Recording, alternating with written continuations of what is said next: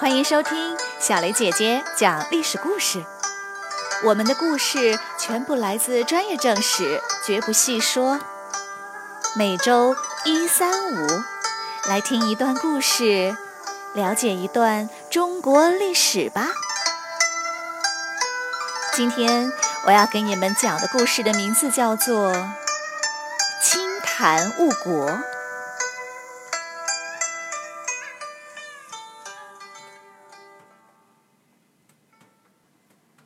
汉国的将领石勒派轻骑兵追上了给东海王送葬的大队人马，将西晋的十万大军全部射杀，还俘虏了文武百官。石勒威武地走进了俘虏营，西晋的官员们颤颤巍巍地挤在一起。他扫了一眼，说：“你们最大的官是谁？”个人从人群中慢慢站了起来。这个人五十多岁，神情安详，气质高雅，一副超凡脱俗的模样。他缓缓地说：“我叫王衍，是司徒。王衍是天下最有名的名士。”石勒久闻大名，连忙请他单独说话。王衍说话总是不急不慢，饱含哲理。石勒很喜欢他，两个人谈了一整天。最后，石勒问王衍：“你们为什么会败呢？”王衍回答说：“哎，给东海王送葬可不是我的主意。这几十年来，我一直想归隐山林，专心清谈。”从来就懒得管国家的事。我认为天地万物以无为本，何必为俗事烦恼呢？石勒一听这话，脸色一变，站起身来，厉声说道：“你身居高位，天下闻名，从年轻时就开始做官，做到头发都白了，你竟大言不惭地说懒得管国家的事？天下为什么这么乱？”就是因为你这样的人太多了。石勒扭过头去，一摆手，让人把王衍押回俘虏营。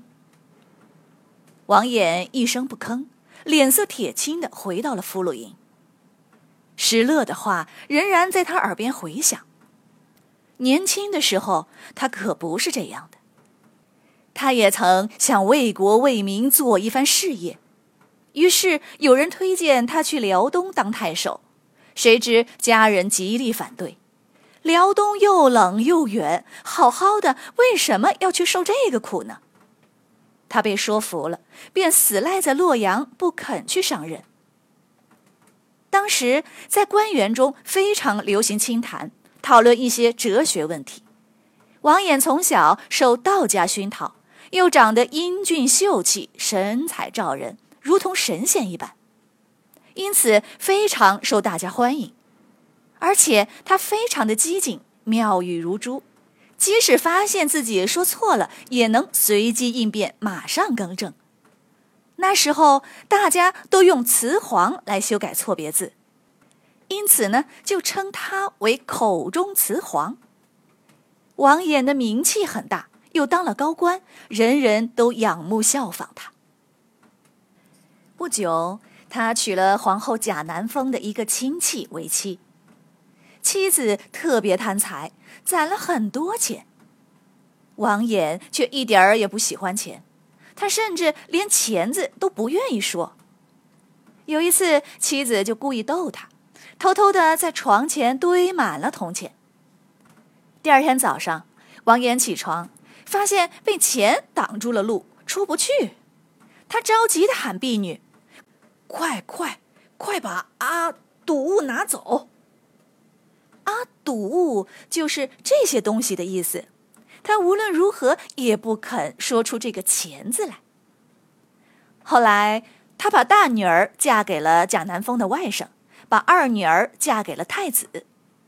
当他听到贾南风罢免太子的消息，他赶紧上表，让女儿跟太子离婚了。幸好他反应快，才没有受到牵连。后来太子死了，赵王发动政变，杀了贾南风。官员们都说要把王衍抓起来，王衍就只好装疯卖傻，甚至把自家的婢女都给杀了，才逃过这场牢狱之灾。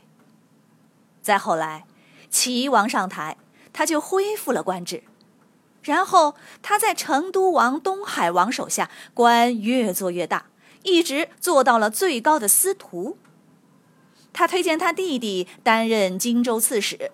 堂弟担任青州刺史，他的两个弟弟和他一样喜欢清谈，天天喝酒，不理政务，甚至军队打仗的事儿也不放在心上。不光他的弟弟，满朝文武官员哪一个不是这样呢？在俘虏营的王衍越想心里越惭愧。唉，如果大家不那么虚浮，能够脚踏实地，多做实事。天下又怎么会乱到今天这个地步呢？这时，另一边，石勒正和属下商议：“我走遍天下，从没见过像王衍这样的人，该不该留他一条命呢？”属下说：“他什么也不会，留着他有什么用？”石勒点点头：“好吧，那最好不要动刀。”当天夜里，俘虏营的围墙被人推倒了，王衍被压死了。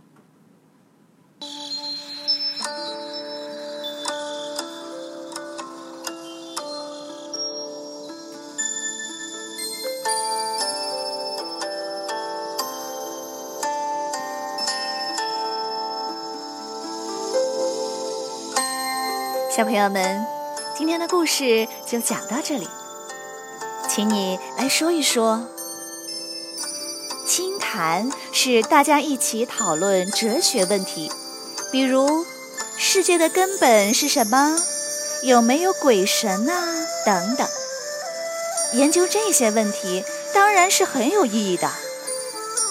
那么，你认为石勒批评王衍清谈误国？到底有没有道理呢？为什么？欢迎你们到公众号留言或用语音告诉我们你的想法。感谢你们今天的收听，我们下个故事再会。